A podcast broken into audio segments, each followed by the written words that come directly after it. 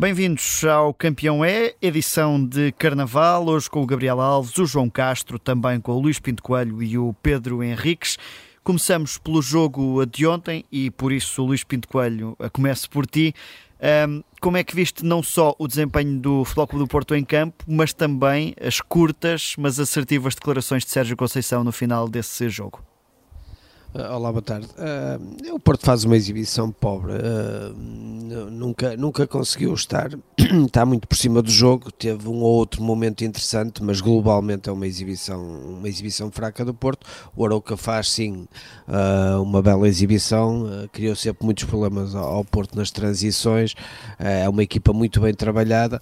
eu diria que aquele segundo gol do Arouca abanou muito com a equipa, com a equipa do Porto, até mentalmente aí foi o melhor período entre, entre, entre o primeiro, o primeiro golo do Porto e o, e o segundo golo do Arauca. O Porto esteve, esteve bem, eh, estava a procurar eh, virar o resultado e sofre aquele golo e abanou psicologicamente e depois nunca mais se conseguiu, eh, se conseguiu encontrar. Teve ali um, um certo ascendente no início da segunda parte, mas pouco mais do que isso. E, um, Relativamente ao Sérgio Conceição, hum, eu acho lamentável aquele estilo de, de abordagem no final da, da partida hum, e, e, depois até vou destacar isso também no campeão, porque me parece que um treinador não pode, por perder um jogo, uh, ter este estilo de comportamentos. Não, aconteceu nada de mais no jogo, ninguém lhe perguntou uh, algo ofensivo ou algo agressivo para, para deixar primeiro no flash interview o jornalista a falar sozinho, depois responde só a uma pergunta.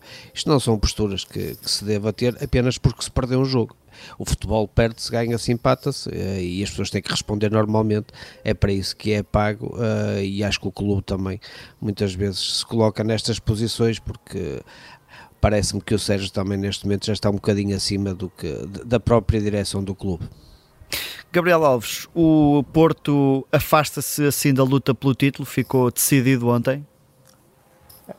Isso ainda há muito jogo, ainda há muitos pontos, mas na verdade a distância começa a ser grave para poder almejar essa, essa discussão. Terá que acontecer muita coisa e às vezes há muita coisa, essa muita coisa não acontece. Mas eu gostaria de destacar aqui alguns aspectos que me parecem importantes e para já começar por saudar o Aroca. Porque o Aroca é que ganhou o jogo. Nós falamos sempre que o grande perdeu. Não, o Aroca venceu o jogo. E falar um pouco deste Aroca, dizer o que é este Aroca. Tem 24 milhões e 800 mil euros de plantel. Tem 23 estrangeiros. Ouçam bem, 23 estrangeiros. Só dois uh, jogadores de seleção. Mujico é um 9, eh, formado no Las Palmas, eh, passou no Barcelona, esteve em Inglaterra no Leeds, 13 gols. Cristo, um 9,5, também das Ilhas uh, Espanholas, Tenerife, passou no Real Madrid, Udinese, é um 9,5 como disse. E depois tenho o Gerson, que é um extremo direito, que vem da La Coruña, Passou no Levante, conheço bem, Valência, Getafe e ultimamente em Espanha no Alavés. São aqueles três que até a própria empresa espanhola diz que engoliram o Futebol com o Porto ontem. Estes são os jogadores que naturalmente, e isto é importante que se diga, eu disse 13, 9 golos, então 22, daqueles golos que o Aroca com que foi para o jogo, já levava 32 marcados, era o quarto melhor ataque, tinha 27 golos sofridos, vinha de 3 vitórias e 2 derrotas, dizendo mesmo que ele vem de, de, de jogos eh, ganhador, isto é, em termos de, de, eh, globais. Portanto, é uma equipa que sabia que seria uma equipa de resistência e de capacidade para poder lutar, discutir jogo e resultado. Eu agora queria falar aqui de um tal Daniel de Souza, um tal, o senhor Daniel de Souza, que é de Barcelos, é treinador do, do Aroca, foi, em 2019, treinador adjunto de André Vilas Boas no Marselha. Treinou Gil Vicente em 2022. Mas eu ainda gostaria de puxá-lo mais atrás. Esteve no Futebol Porto, no Chelsea, no Tottenham, no Zenit, veja bem, 2014, com André Vilas Boas, sendo ele como adjunto. Fixem o nome, Daniel Souza e que marcou, é próximo ainda de André Vilas Boas, marcou aliás presença na apresentação de candidatura uh, do uh, antigo treinador, agora candidato à liderança do Futebol Porto. João Castro. Tenho trabalhado com ele e atenção, só queria dizer, desde que chegou ao, ao, ao Aroca, sete vitórias, e tirou o Aroca do fundo da tabela, 18 e pô-lo na sétima posição. João Castro, o, o, Sporting já só tem que olhar para o Benfica ou ainda é preciso ficar atento ao Futebol Clube do Porto? Boa tarde a todos. Um, acho que o Sporting tem que olhar para todos. Um, não se pode deixar o Porto à margem, porque o Porto ainda vai receber o Sporting, ainda vai receber o Benfica. Portanto, tem aqui uma, uma palavra a dizer. Um, Deixa-me só referir que eu acho que o título uh, deste jogo podia ser a Armada Espanhola a fundo da Futebol Clube Porto, não é? Porque realmente os três avançados da, da equipa do Oroca têm muita qualidade, perante um Porto que também não foi assim tão difícil de afundar. Eu, eu acho que aqui há que salientar, principalmente a transição defensiva do Porto foi muito pobre, deixou sempre desprotegido dos dois centrais, os dois centrais também nunca conseguiam resolver, muitas vezes nos duelos diretos, sobretudo o Fábio Cardoso, parece-me realmente um bocadinho abaixo do que aquilo que o Porto precisa, e até esperava que o Otávio já tivesse assumido aqui a titularidade no Futebol Clube Porto, e depois foi muito fácil, ficaram muito desprotegidos, acho que o Varela não, não, não segura ali tanto o meio campo quando tem que correr muito, e portanto o Porto teve ali muitas dificuldades da transição um, defensiva, e depois, obviamente, a qualidade dos três espanhóis também ajudaram, mas a organização defensiva do Oroca também foi muito boa, anularam realmente os extremos do Clube Porto, sobretudo o Francisco Conceição. Acho que o Weverson também é um bom, um bom, lateral, foi sempre ajudado por um ou por outro jogador para evitar aquelas incursões do, do, do Francisco Conceição e, portanto, acho que o Arouca teve muito bem, ganhou o jogo e não foi o Porto que perdeu. Acho que o Arouca ganhou realmente o jogo. Agora, em relação ao Porto, deixa-me dizer uma coisa que acho que ainda não foi dita aqui. Além da, da distância para a luta para o título, há uma distância para a Liga dos Campeões só dois é que vão à Liga dos Campeões. E isso é que é preocupante para o Futebol Clube Porto em termos económicos. Portanto, o Futebol Clube Porto só tem dois caminhos para a Liga dos Campeões, que é tentar recuperar, obviamente, na Liga, e são sete pontos de distância para o, os rivais, e podem ser até 10 para o Sporting, um, e depois o outro caminho era vencer a Champions, o que também não, é, não será nada fácil. Portanto, mais do que propriamente a luta pelo título, um, há aqui um problema para o Futebol Porto, que é, se não for à Liga dos Campeões, sabendo as contas complicadas que o Porto tem agora, um, o Porto no final da época vai ter que fazer a venda de alguns das suas joias para colmatar essa, essa perdida de receita da Liga oh, dos Campeões, João, assim João. se mantiver. São poucas, e são poucas joias. Deixa-me só dizer-te uma coisa, o Porto já está a salvaguardar isso, que é, agora como tem o hábito de antecipar receita, já antecipou pontos da época uh, futura para tentar ser mais competitivo esta época o que não, não, não, será nada bom se for, por exemplo, o Vilas Boas a ganhar, ou seja, já está por tocar receitas futuras. É sempre complicado gerir assim, uh, mas vamos ver. Uh, mas fica complicado para o Futebol Porto. Deixem-me chamar aqui à conversa o Pedro Henriques. Pedro, um, ehm, como é que viste, e pegando na pergunta que fiz ao Luís Pinto Coelho, esta reação de Sérgio Conceição à derrota? Enfim, sempre que perde, tem reações intempestivas, mas uh, ele poderá ter sentido que perdeu ali o corredor da frente, ou a fila dos primeiros, digamos assim? Muito bom dia. Não é nada de novo, ou seja, o Sérgio Conceição tem, digamos, dois ou três lados que são completamente distintos. Um, o lado até humano, que ajuda muitas pessoas e famílias quase fora do contexto do futebol, uh, e que é de louvar. Tem o lado de treinador, que tem muita qualidade, que conseguiu os, os 10 títulos do Futebol Clube do Porto e mais uma série de coisas fantásticas sob o ponto de vista desportivo, e portanto e toda a gente o reconhece como um dos melhores treinadores portugueses uh, da atualidade. Um, tem até o lado bem disposto as conferências de imprensa no pré-match, como foi esta semana, etc., brincando, e depois tem esta questão que é, eu acho que fica aquela ideia, não é? ah, mas ele não gosta de perder, mas eu faço uma pergunta, alguém na vida gosta de perder? Acho que ninguém, seja em que contexto for, seja com muita pressão e com muita visualização e imediatismo como é o futebol, seja na sua área mais restrita no seu escritório. Portanto, ninguém gosta de perder. A questão está, e a aprendizagem da vida faz-nos isso, é ter a capacidade de, da mesma maneira que sabemos ganhar e conquistar, temos a noção de que quando perdemos, pelo menos temos que manter um mínimo de comportamento, atitude e de postura. Portanto, e é este lado que o, o Sérgio Conceição não consegue nunca. Portanto, é raro uma situação em que ele, perdendo, não tem qualquer coisa mais uh, uh, para fazer, para dizer ou para, para ter em termos de atitude ou comportamento que, no meu ponto de vista, não é o mais correto. E as pessoas, à medida que vão envelhecendo, e aqui envelhecimento é no sentido de ganhar experiência, ter mais anos de vida, passar e experienciar estas circunstâncias, mesmo não gostando de perder e ficando com grande azia, tem que saber exatamente canalizar essa azia para outros locais que não propriamente para um jornalista, para a própria comunicação social, para, para a questão da, daquilo que é todos nós que gostamos de futebol e os esportistas em particular, o que mais queria ontem era ouvir o Sérgio Conceição exatamente nas explicações. Não se pode ir a uma conferência em que ganhas, fazes tudo bem e respondes a 10 perguntas e estás lá o tempo que for preciso, ou dizes como na conferência de imprensa, ah, isto anda muito fraquinho, soltinho, não tem mais perguntas para fazer, como ele fez esta semana na antevisão, e depois chegas a um momento que assim que é crucial, que é importante, que é preciso justificar técnica, taticamente, tudo aquilo que as pessoas querem saber e depois uma pergunta e vais-te embora. Portanto, eu acho que isso uh, não, não lhe fica bem e acho que, não sei se ele, na sua evolução de vida, vai alguma vez modificar isto, é um problema dele, pessoal, obviamente, mas uh, eu, como ser humano, gosto sempre de evoluir e evoluir no sentido tentar melhorar aquilo que não está bem em mim. E acho que todos nós devemos fazer isso e o Sérgio Conceição, nesse aspecto, tem um lado. E é por isso também, quando muitas vezes se fala na dimensão internacional, de treinadores que muitas vezes podem ir para determinados clubes, é relembrar, e agora aqui não estou a falar de Sérgio Conceição, estou a falar de todas as pessoas em geral, neste caso treinadores, que muitas vezes os grandes treinadores, os grandes clubes, os Bayern Munique, da vida e o Real Madrid, esses clubes que estão numa outra dimensão, já têm todo um departamento profissional. Quando vão buscar um jogador, ou até quando vão buscar um treinador, ou quem quer que seja, um diretor desportivo, vão só buscá-lo pelo aquilo que ele é bom no 4-3-3, 4-4-2. Não, eles vão buscá-lo na dimensão total e completa, inclusive nestes aspectos. E é por isso que nós temos uh, em alguns treinadores que, que, que, que os Clopes e, uh, enfim, uh, que, olhamos para eles e, e, percebemos claramente que eles muitas vezes são bons naquilo que fazem e são muito bons na maneira como comunicam, mesmo em momentos menos bons e mantêm um certo fair play, um, momento ou outro de azia, que é normal, mas não ser isso como referência. Portanto, acho que o Sérgio Conceição nesse aspecto podia modificar, mas isto, e para terminar, isto acho que eu respondo um bocadinho ao momento difícil que o Porto está a viver, e isto é, é um conjunto neste momento. Eu penso que normalmente o balneário fica muito blindado e imune às situações externas, eu acho que neste momento não, não estão a conseguir. Todo este momento que se vive da, da justiça, de tudo que a gente viu da Assembleia, de, das eleições e tudo, neste momento entrou claramente no Sérgio Conceição, no Futebol Clube do Porto, nos adeptos e no próprio balneário.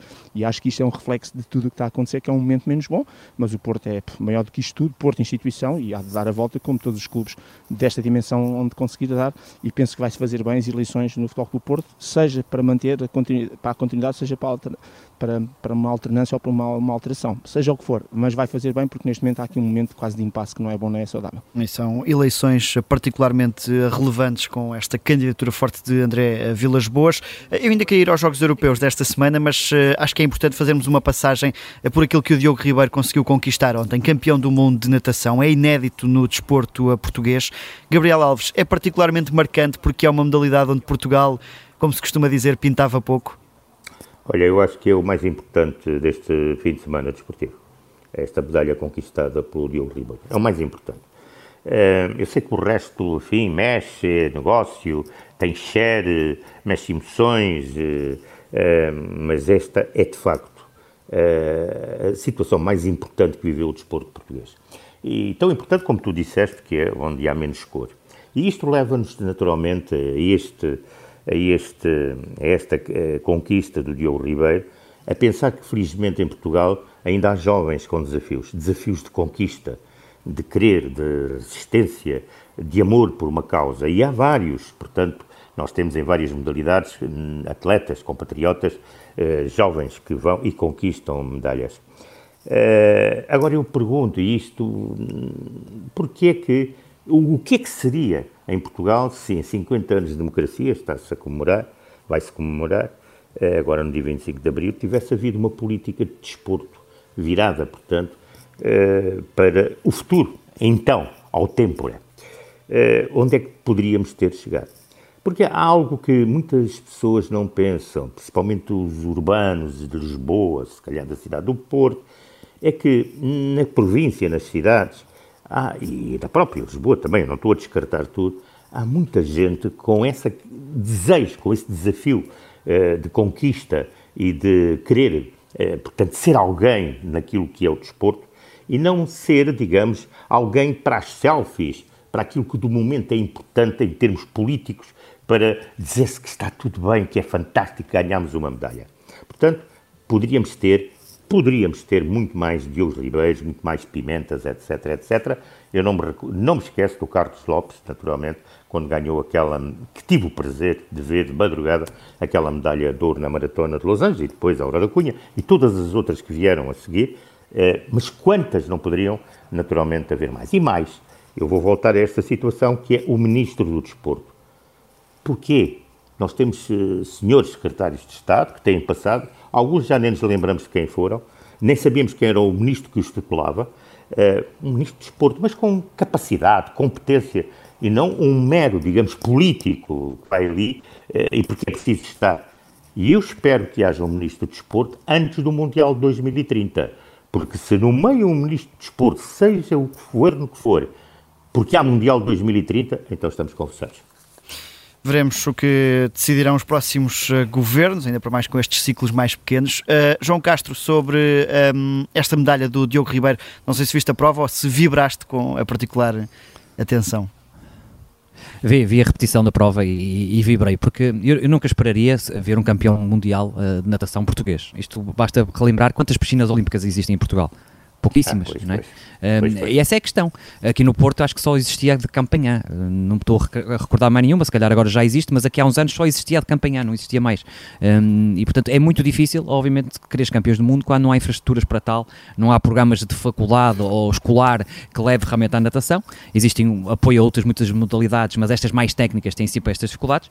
E, e o Diogo conseguiu aqui um patamar inacreditável. Uh, relembro que o maior nadador de sempre português foi o Alexandre Yokosh, que até foi medalha de prata em, em, Sófia em 1985, nos europeus, agora campeão do mundo, realmente o Diogo faz aqui uma, uh, por tudo que já passou na vida, o falecimento do pai, o acidente que teve de mota, acho que faz aqui uma, uma excelente, está a fazer uma excelente carreira e é realmente um orgulho para todos os portugueses, numa modalidade muito difícil, apesar de sermos um povo muito ligado ao mar, à água, é verdade é que apoiamos muito pouco a natação e, portanto, uh, o que salienta mais este, este efeito aqui do Diogo.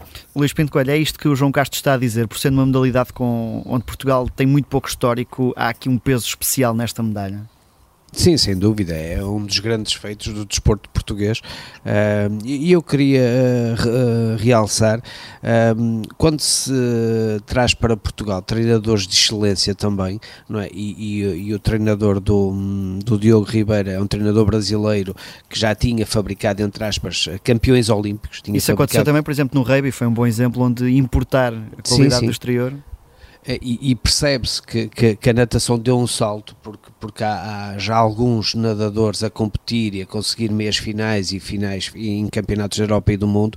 O Diogo Ribeiro, o Diogo Ribeiro é o ponto mais alto, mas percebe-se isso, uh, trazer qualidade uh, para, para o treino e, e, fazer evoluir. E obviamente também os clubes apoiarem, uh, também, também é importante para haver verbas para, para poder despender, despender para, para estas preparações, mas é, é extraordinário, é uma prova extraordinária. Vamos ver, ele não vai competir em mais três, uh, três provas. Uh, é pena esta, esta, os 50 mariposa não serem uh, distância olímpica, é só os 100 mariposa e ele é mais forte nos 50 mariposa, mas ele não vai competir também no, nos 100 mariposa, 50 livres e 100 livres, essas três sim, distâncias olímpicas. Vamos ver, ainda pode, pode acontecer mais al, alguma medalha para Portugal. Pedro Henriques, é uma vitória também relevante em ano de Jogos Olímpicos, ou seja, temos aqui mais um nome que pode entrar na lista dos medalháveis? Sim, medalháveis sim, eh, ponto, ok? Portanto, primeiro é brutal, 22,97, eh, não sei se as pessoas têm noção do que é que isso significa, ainda por cima num estilo que é o estilo mais difícil de todos, que é o butterfly e a mariposa. Um, dizer que ele ganha por 10 centésimos e 11 centésimos em relação ao segundo e terceiro, que a natação até é muito, e ele partiu mal ainda por cima, ele nem sequer partiu bem, uh, e digamos fez até recuperação, de, como costuma dizer, trás para a frente, que em 50 metros é pouco, só que isto não é distância olímpica, e eu relembro um aspecto que é muito importante, uh, na maior parte, claro que o Campeonato do Mundo é exatamente um dos objetivos dos nadadores, mas é sobretudo os Jogos Olímpicos. E, portanto, em anos de Jogos Olímpicos, é bom perceber que há atletas cujo foco, uh, um atleta de natação como o atletismo não pode estar em forma o ano inteiro. Não é como o futebol que tenta estar em forma todos os fins de semana e estás ali a 80, 90%, nunca estás a 100%. A natação, como este tipo de esportes, vive de picos. Portanto, tu baixas a forma, apontas para uma data, para subires a forma, para estar naquele momento de forma, naquele momento. E depois a seguir tens que baixar para voltar a estar. E o Diogo, e o treinador do, do Diogo sabe isso 10 mil vezes mais do que eu uh, em termos competitivos. E, portanto, acredito que ele tenha apontado para, estas, para, estas, para este momento, para fevereiro, e que esteja a apontar para os Jogos Olímpicos, para as modalidades, para, para as disciplinas onde ele for um, participar. Mas é bom relembrar que porventura haverá atletas que vão aparecer uh, com outro momento de forma, com outro pico, nessa parte da competição onde vão dar tudo, e aí poderá ser grau de mais dificuldade. Tenho confiança no Diogo para medalhas, sim, nos Jogos Olímpicos, mas uh, com algum uh, referindo aqui um bocadinho, até porque esta que ele conseguiu medalha ouro não é uh, não é modalidade, não é, não é distância olímpica. E portanto vamos ver agora nestas distâncias olímpicas que ele vai participar como é que vão aparecer os outros onde ele também irá depois encontrá-los mais à frente nos Jogos Olímpicos, mas realmente é o ponto alto e só reforço isto para terminar aquilo que o Gabriel Alves disse para mim é extremamente importante, é um cavalo de batalha do Gabriel Alves e eu subscrevo sempre que posso intervir em outro espaço, também estou sempre a falar nisso, que é Ministro do Desporto, com tudo o que isso significa. Vou repetir só mais uma vez e, e, e adeus, Ministro do Desporto, podem continuar. Fica já duas posições bem vincadas. Uh, vamos... Eu também subscrevo, também subscrevo inteiramente. ainda, saí, ainda, também. ainda saem daqui com um programa de governo. Até pelo peso que já tem na economia, né? o desporto, globalmente, o peso que tem na nossa economia. Né? Sim, é uma parte ainda não muito. E olha, e já agora dar aqui uma nota, porque, por exemplo, eu tenho aqui alguns, eh, tenho cuidado. Por exemplo, ah, trabalha-se bem nas universidades. Tem a Universidade do Minho, tem, tem, tem uma Universidade de Desporto tem lá assuntos muito interessantes, até ligados ao futebol. É preciso começar a olhar, é preciso a comunicação começar a olhar para as universidades e saber o que é que se lá faz dentro neste campo desportivo, como é que é abordado.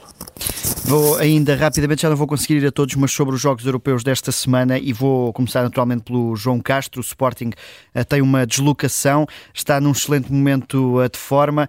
Uh, dava mais jeito agora ter jogado, jogar em casa do que ter que ir fora para uma deslocação destas? É, dava um bocadinho mais jeito, mas, um, mas é o calendário e acho que o Sporting tem que estar preparado para isso, como qualquer clube que esteja nas competições europeias.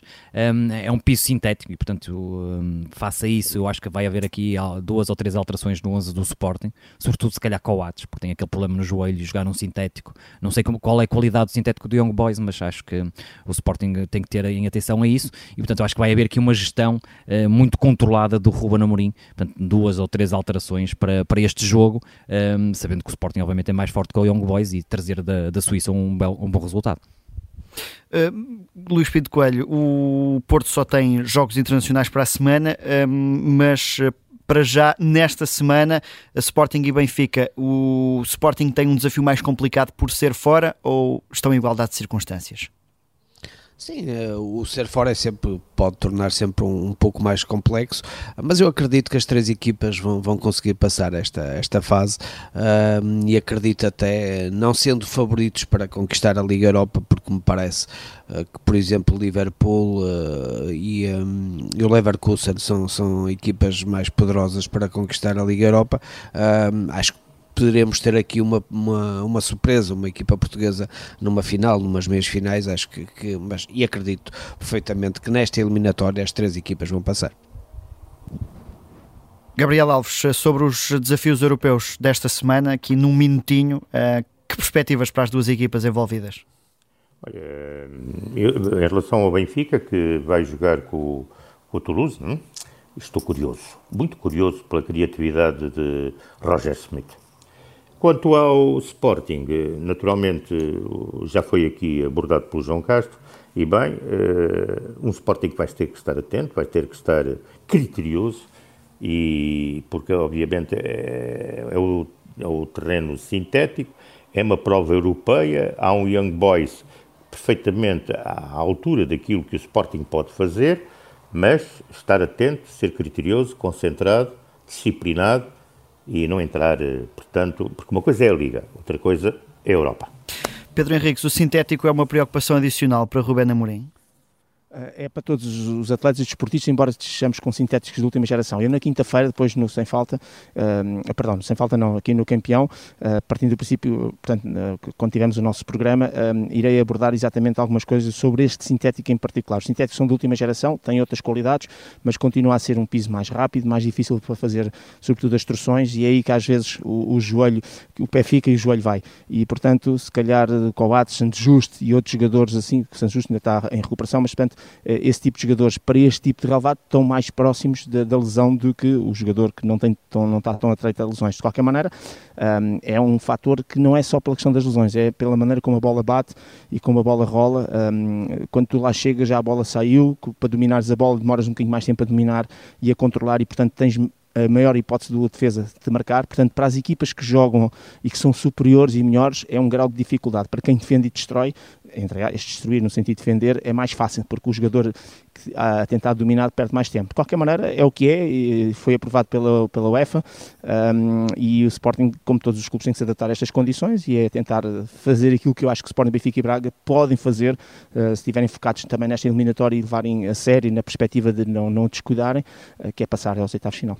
Mas atenção, em relação a este jogo do Sporting, rapidamente só. Gabriel, temos mesmo que, que fechar até porque temos que ir ao campeão. É o facto de os jogadores do Young Boys estarem muito mais adaptados ao piso que os do Sporting, como é óbvio. E isso fará também alguma diferença. Claro. 30 segundos para cada no campeão é de hoje. Luís Pinto Coelho, quem é o teu?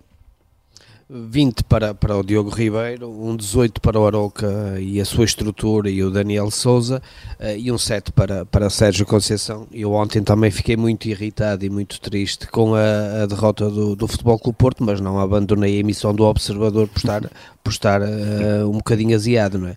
Acho que há coisas que, que estão, têm que se elevar ao nível, porque isto não é só quando se perde ficar chateado e abandonar as coisas e praticamente não responder. João Castro, quem é o teu?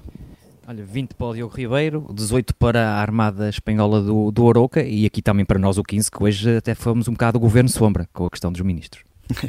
Pedro, uh, uh, aliás, Gabriel Alves, uh, quem é o teu campeão? É, 20 para o Diogo Ribeiro, fantástico.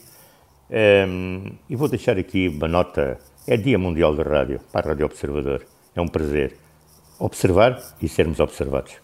Uma nota também para, para todos nós. Pedro Henriques, quem é o teu campeão de hoje? Hoje, enfim, não fujo, 15 para o Aroca e como todos deram 20 ao Diogo Ribeiro, eu vou dar 20 mais 1 ao Diogo Ribeiro. Diogo Ribeiro aqui com unanimidade na nota, na nota máxima no dia de hoje e bem merecido. Obrigado, Gabriel Alves, Pedro Henriques, também ao João Castro e ao Luís Pinto Coelho nesta edição de Carnaval de E o Campeão é.